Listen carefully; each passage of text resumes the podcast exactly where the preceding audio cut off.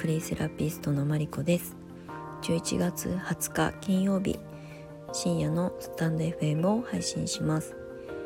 このチャンネルはクレイセラピストという生き方をテーマにクレイの魅力そしてその可能性さらにはクレイカフェポップアップスタンドの情報を配信していきます。今日は全国的に気温が高かったんじゃないかなと思います。風はね結構あったんですがちょっと生ぬるい感じの、えー、陽気になりました。今日は金曜日なので、えー、ポップアップスタンドの日だったんですね。クレイカフェの日だったんですがちょっとお店でね準備とかして動いただけで汗がじわっとかくぐらいだったので半袖で実は過ごせた一日でした。今日も今もお風呂入ってクレイバスで体しっかり温めたんですが結構汗ばんだ状態であのまだ涼んでる感じです。明日からまた寒くなるのかな？気温が下がるみたいなので、えー、暖かくしてお過ごしください。今日は前回の、えー、スタンド FM から少し日数空いちゃったんですが、えー予告した通り6色のクレイの、まあ、特徴ですねを簡単にお話しようかなと思います。最近 SNS でも、えーと、ベースになる6色のクレイのお話っていうのはしてなかったなっていうふうに思ったので今日は音声でお届けしようかなと思います。普段 ICA 国際クレイセラピー協会という協会の、まあ、認定インストラクターをして生徒さんを育ててるんですけれども、えー、その教材の中で使うクレイが6色ありましてこれは私がまあ、8年前クレイセラピーという、まあ、教会を見つけてあの調べ出した時からある本当に基本中の基本のクレイになります。フランス産があのメインになるんですけれども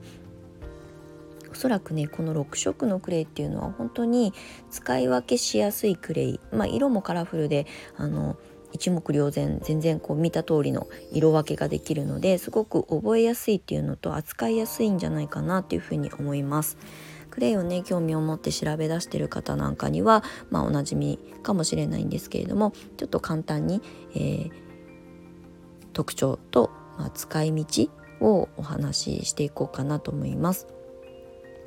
まずホワイトクレイですね。ホワイトクレイ。ホワイトピンクレッドイエローグリーンブラウンってあるんですけれどもまずホワイトクレイは一番ね粒子がふわふわっとしてすごくあの細かくって軽いクレイなんですね。なのでお顔のパウダーに使ったりボディパウダーに使ったりあとは赤ちゃんのベビーパウダーにもすごくおすすめです。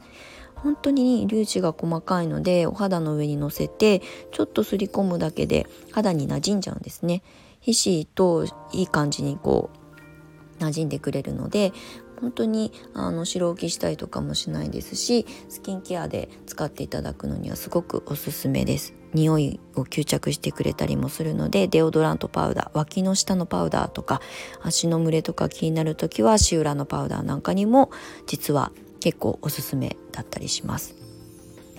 あとはホワイトクレイで作る歯磨き粉ですね。手作り歯磨き粉。もう普通にペーストにするだけなのでお水があればできるんですけれども本当に粒子が細かいので口の中に入れても一切ジャリジャリ感を感じずあの磨き上げることができるのでとにかくおすすめです。クレイの歯磨き粉はホワイトクレイがあの私個人的にはすごくおすすめです。まあ、ちょっと他のクレアを混ぜたりもするんですがホワイトがやっぱり長年使ってきてベースになる、えー、歯磨き粉の、まあ、一番適したクレイなんじゃないかなと思います。はい赤ちゃんのケアはねすごくパウダーでおすすめなので出産祝いなんかにも喜ばれます。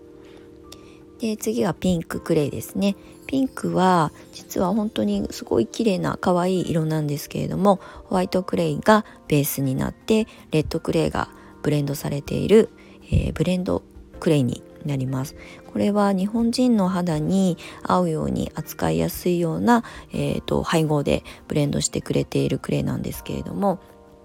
まあ、ホワイトはね今言った通りの特徴を持っているので、まあ、肌にはさらっとこうした感じで優しく作用してくれるクレイになります。でレッドクレイがねこの後説明しますがしっとり仕上がるのでそのあのいいとこ取りをしているクレイっていう風に思っていただくといいのかなと思います。なので初めてクレイパックをやってみたい方なんかにはあの断然おすすめしているクレイですね。お顔のパックとか、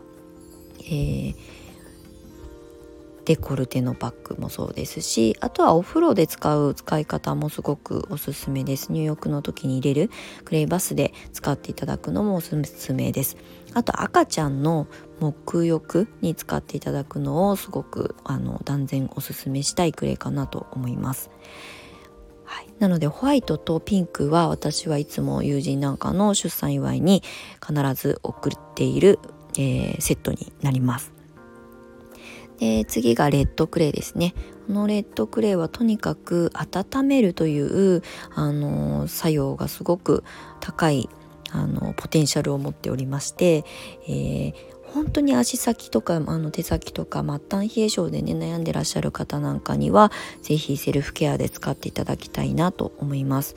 で一度温めたものを冷めにくくしてくれるのも特徴かなと思いますのでうん本当に寝る前もう足先が冷えて寝れないよっていう方なんかには是非試して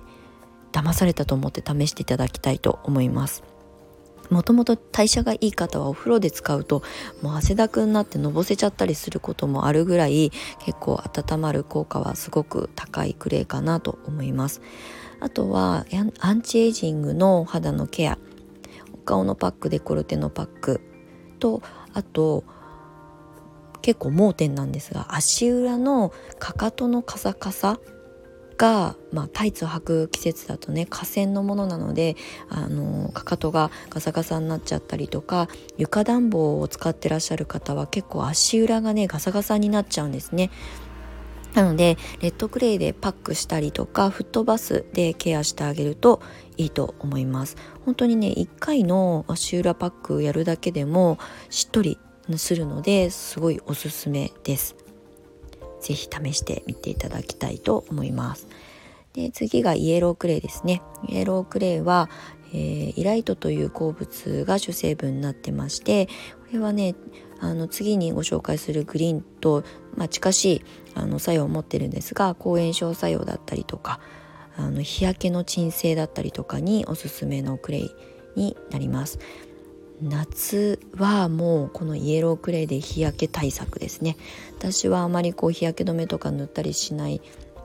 タイプなのであの焼けた後の鎮静のケアに欠かさず使っています。あとは夏のスキンケアローション手作り化粧水なんかもクレイを使って作るんですけれどももう日焼け対策にはもうイエロ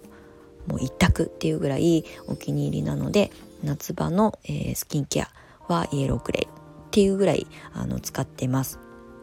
あとは筋肉痛をちょっと和らげてくれるのにもイエロークレイがうん私は結構相性がいいなと思っているので筋肉痛になりそうだなっていう時は、えーと全身浴お風呂で使ったりしています。で次がグリーンクレイですね。グリーンクレイもイライトという鉱物が主成分になっているのでイエローとね結構似たような特徴を持ってたりもするんですけれどもグリーンはとにかくデトックスですね。抗炎症作用もすごく長けててあのミネラルもあの豊富な種類を含有しているのでとってもあの再生するためにサポートする力がすごく強いクレイじゃないかなと思います。もう抗炎症作用っていうのがもうとにかく特徴なので、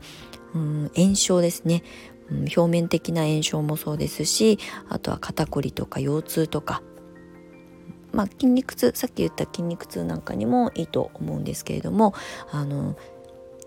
湿布みたいなかあの使い方をするあの方法があるんですがもう本当に捻挫とかねあの内身とかなんかそういうあの外側からの衝撃で、えー、痛みを帯びてしまっている部位に、えー、直接まあこう当てるという使い方をするんですがとにかく楽になります。とはねあんまり私は片頭痛とかないので頭痛に悩まされることはないんですがあのちょっと発熱しちゃった時とかのあのまあおでこに乗せておく使い方なんかにもすごくおすすめです。あとはねニキビケアですね。これは男性も女性もすごく体感される方が多いのでニキビができてちょっと痛いっていう時なんかにはあの全部顔に塗っていただいてもいいですしあの部分的に使っていただいてもいいです。ただ吸着力がね結構高めなので乾燥肌の方はちょっと気をつけて使っていただかないといけないかなと思います。あとはデトックスですね。もう悪いものを排出するのにはすごくあの力強い働きを持ってくれているのでお風呂とかで使っていただくとデトックス解毒にはいいかなと思います。で最後がブラウンクレイですね。これだけが実はあのアフリカ産モロッコ産になります。洗浄力がねちょっと高めなので結構あの日焼けした夏の後とかに結構私は顔とかにも塗っちゃうんですけれどもこう密着するピタッと張り付く感じが慣れてくるとすごく病みつきになったりもします。まあ基本的にはねボディパックの方がおすすめだったりするのでえー、デコルテに角質って結構たまりがちなのでそういうところに塗ったりとかあと頭皮のクレイパックはすごくこのジェルっぽく仕上がるあのペーストになるので、えー、ブラウンクレイで頭皮にのせていく使い方をされるとあの頭皮もすっきりしますし汚れもちゃんと吸着してくれますしあとはね眼性疲労とかもすごくあの和らげてくれたりもするのですごく頭皮のグレーパックはあのたまにやるとなんかこうスコーンと力あの疲れが抜ける感じが体感できるんじゃないかなと思います。ちょっとまあ駆け足なんですけれども6色の特色をお話ししました。まあ、養成講座の中ではねもっともっと細分化して細かくミネラルのことだったりとか、まあ、何々作用っていうものについてお話をしながらどういうシーンにどういうクレを使うとより早く体が楽になるかっていうことを、まあ、学んでいただいている内容になります。まあ、もっともっとね内容は深いんですけれども今日は簡単に特色をお話ししました。また、えーと、それぞれのクラフトの形というのでパウダーの使い道とかどういうところにどういうふうにパタパタ塗ったらいいのかとかっていうものも、まあ、一個ずつお話ししていこうかなと思います。それでは、えー、今日は6色の特色をお話ししました。また次回お伝えしていきたいと思います。お付き合いいただきましてありがとうございました。それではおやすみなさい。